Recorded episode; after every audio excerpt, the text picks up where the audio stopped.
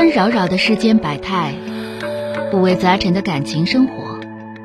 你有你的故事，他有他的观点，我有我的主张。心灵的真诚沟通，思想的激情碰撞。欢迎收听《小声长谈》。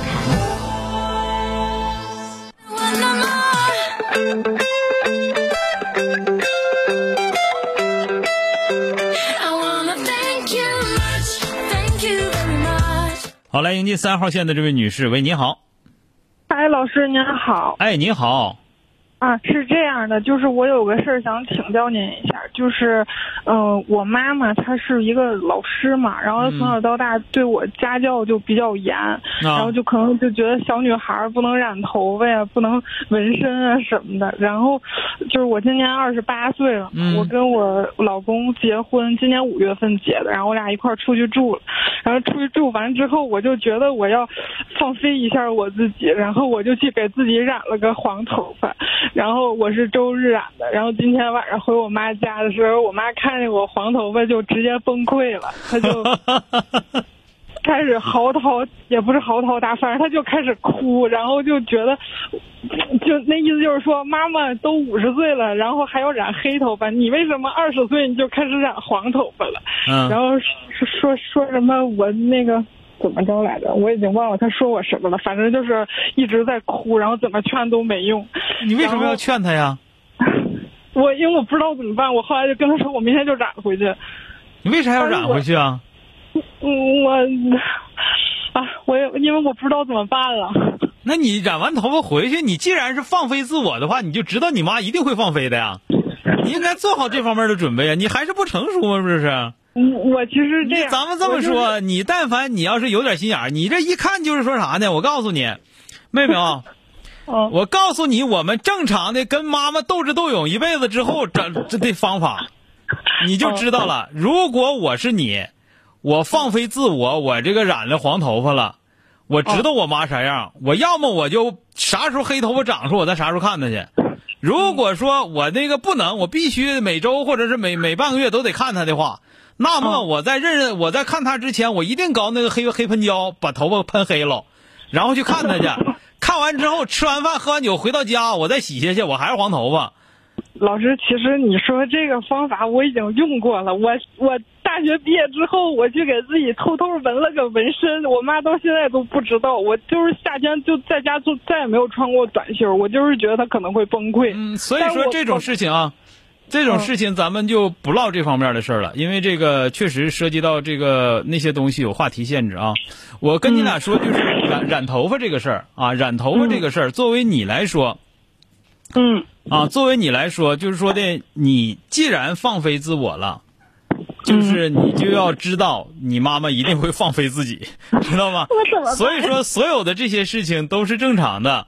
那么作为他来说呢，你你你你作为你来说，你就属于你已经二十八了，你还没有能力和你的妈妈，这个在这个有限度，就是说有有这个界限感的这种交流，还没有。嗯啊，这个我不能说你妈不对，啊，就是说我不能、也不能说你妈对，这只是你摊上了一个这样的妈妈，但是你明显是从小就做乖孩子做惯了，十三四的时候没有叛逆，十七八的时候没有没有这种那个出走，呃，不是出走是不对的啊，十七八的时候没有那个自我啊，没有这种强烈的自我意识，结果二十八了结婚了才算有，完了之后还怕你妈哭，她哭她哭去呗，哭完之后你再哄她，你说黄头发挺好的，你看看，对不对？这个东西，所有的东西，你知道这些东西都是都是咱们咋说争取来的吧？嗯都是争取来的，所有的界限的都是你你争取来的。你如果不争取的话，那妈妈这头就是没有界限，对吧？所以说我希望你啊，我希望你就是你陪着妈妈一起放飞吧，对吧？完了，那他问你，你说我染了，我染回去了染就染了。啊，染回去了。完了你就不去看他去了啊。啥时候黑头发长出啥时候再看呢，完了他又又直哭啊，完了你再我说你我你再弄点黑喷胶，喷完之后你告诉他我我喷黑了回去看你啊，要不省你看我黄头发哭啊行，完了就完事儿了呗。你第一次他哭，你第十次他就不哭了。他还说你这啥啥染膏的，咋能染这么黄的还是白的啊？你而且啊，好主意。对呀、而且你还给他得得得得得宣传一下。你说我这个，我告诉你、啊，是一个著名的学者。你你你妈是老师，你不能说著名歌星，也不能说著名的摇滚明星或者是舞蹈家，不能。你得说有一个著名的学者啊，特别年轻，他现在就染这个色儿的头发。啊，你就那是我偶像啊！你你真的啊不信你看看，哦，就就是你就是先先得上课啊，完了之后呢，记住嬉皮笑脸，臭不要脸。这你说你咋哭我都乐呵的，你说对不起妈错了，以后怎么怎么地的，你就这么整，时间长了他不稀累你了啊。就是这这个东西，好的好的你就记住，放飞自我几乎一定是要付出代价的，那你这也是代价之一啊。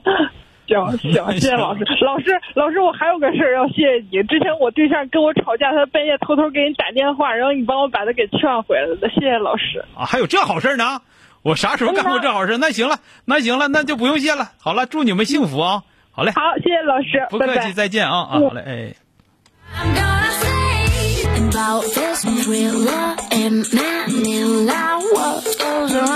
哎，这个 oh 这个做父母的啊，做父母的，我觉得就是你越不养，你越越不让他干啥，其实往往他可能越越喜欢干什么。就比方说这个小女孩儿，这不算小女孩儿，刚结婚，二十八岁，我估计也都是毕业了多少年，该念书都念书了，怎么怎么地的啊。就是说到二十八岁自己结婚了，那我一定还要我要染把黄头发。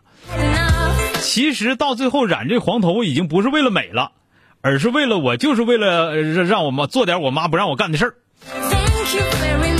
就没有意义了，这不是吗？这不这么回事吗？这就是说啊，常年的不关注孩子内心当中真正的想法，只要求孩子做一个好人，做一个这个呃怎么讲呢？拿得起来放得下呀，或者说走得正行得端的，总总总之是各种各样的这种呃这种就是枷锁啊，来往孩子身上套，而且套的呢还好像还好像挺理直气壮的啊。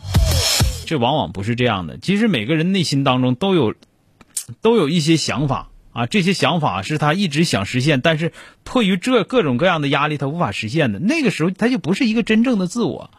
那么，你像他这个九零后的小孩二十八岁，九零后的九零后的小孩那他想想染个小什么头发啥的，那就那你要是看这个时间段的这，你看他这个时代的那些影视作品也好，或者什么的，那不太正常了吗？但是不能因为我们个人认为它是不对的，然后它就真的就是不对的啊！我觉得认为对不对，首先是违不违法，对吧首先是违不违法，之后才是说什么呢？是不是我们喜欢的啊？就是违不违背道德的这个底线。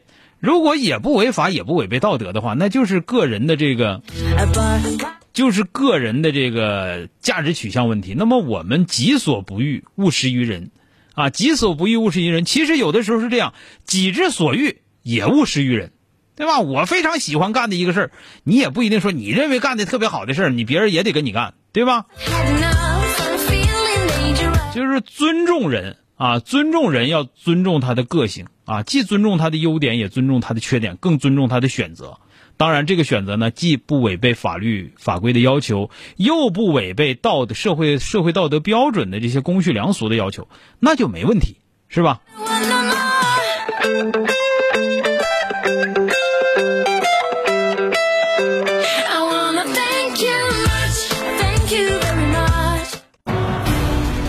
本节目由吉林新闻综合广播中小工作室倾情奉献。中小工作室执着好声音。